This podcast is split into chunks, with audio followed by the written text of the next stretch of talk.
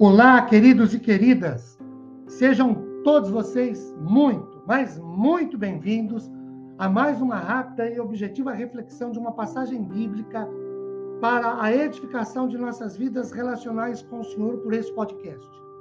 Meu nome é Ricardo Bresciani, eu sou pastor da Igreja Presbiteriana Filadélfia de Araraquara, situada na Avenida Doutor Leite de Moraes, 521, na Vila Xavier. É uma satisfação expor um trecho da palavra do Senhor. Hoje, tendo por base Mateus, capítulo de número 6, o versículo de número 13.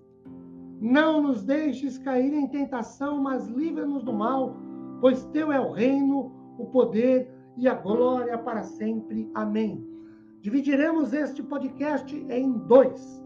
Falaremos um pouquinho sobre o texto hoje e no próximo podcast complementaremos. O texto diz: Não nos deixes cair em tentação, mas livra-nos do mal. Queridos, na oração do Pai Nosso, esta é a sexta petição da oração e a terceira pessoal.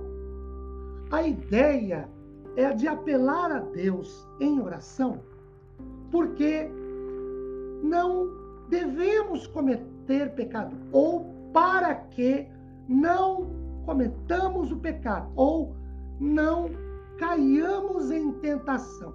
Tiago 1, verso 13, afirma que Deus não tenta ninguém ao pecado. Então, na oração, Jesus provavelmente quis dizer mais ou menos o seguinte: não nos dirijas de tal modo que nos vejamos em situações nas quais sejamos tentados. Queridos, a tentação não vem de Deus, mas as circunstâncias que conduzem às tentações, essas sim podem vir de Deus. E ou ele ou nos são permitidas por Deus. Por exemplo, Adão e Eva lá em Gênesis capítulo 3. Em Gênesis capítulo 2, verso 16, Deus disse a Adão e Eva que eles não poderiam comer de todo, que eles poderiam comer de todos os frutos das árvores que estavam no jardim do Éden, menos o fruto da árvore do conhecimento do bem e do mal.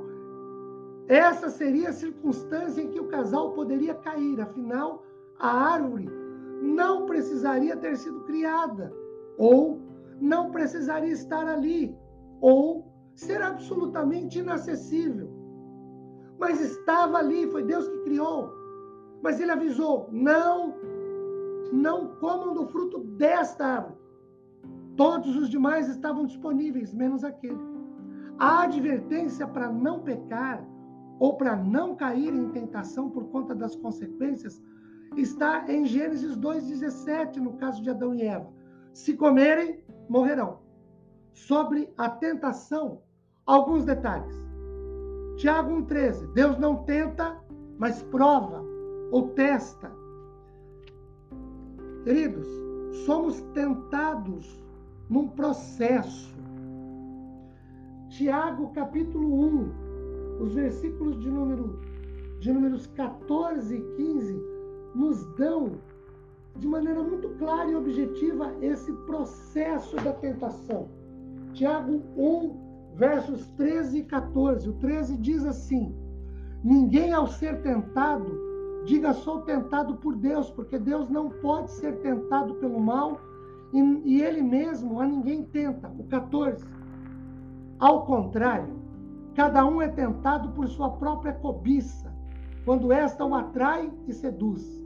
Então, verso 15: A cobiça, depois de haver concebido, dá luz ao pecado, o pecado, uma vez consumado, gera a morte.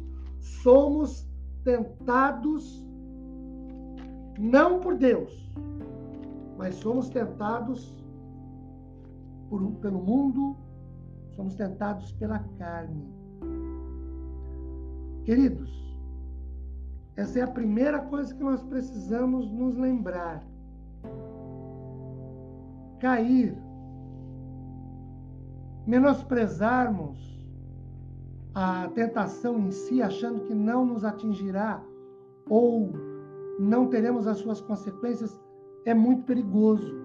Nós sempre somos cercados por perigos e ameaças.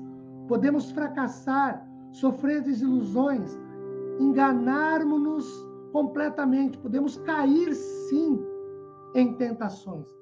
Lembremos de uma máxima: ser tentado não é pecar, cair ou ceder à tentação é que é pecado. Prossegue no próximo podcast. Que Deus nos abençoe. Amém.